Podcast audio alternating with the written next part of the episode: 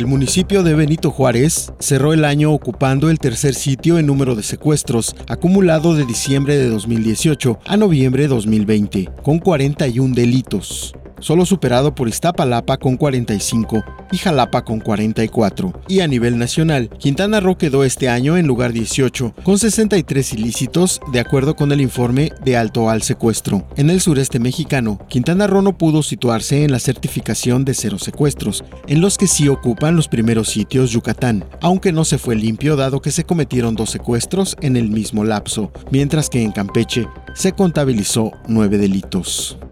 A través de una videoconferencia, Isabel Miranda de Wallace, al ofrecer la última medición del año de secuestros a nivel nacional, sustentada con datos del Secretariado Ejecutivo del Sistema Nacional de Seguridad Pública e Instituto Nacional de Estadística y Geografía. Sin embargo, añadió, sigue habiendo una alta cifra negra. Al corte de noviembre, Alto al Secuestro reportó un incremento de 3.6% en carpetas de investigación iniciadas por ese delito, al registrar 86 de ellas en comparación con los 83 de octubre pasado. En cuestión de número de víctimas, la organización civil informó que hubo una disminución de 21.5%, porque en noviembre fueron 102 víctimas, mientras que en septiembre de este mismo año se contabilizó 130 casos a nivel nacional.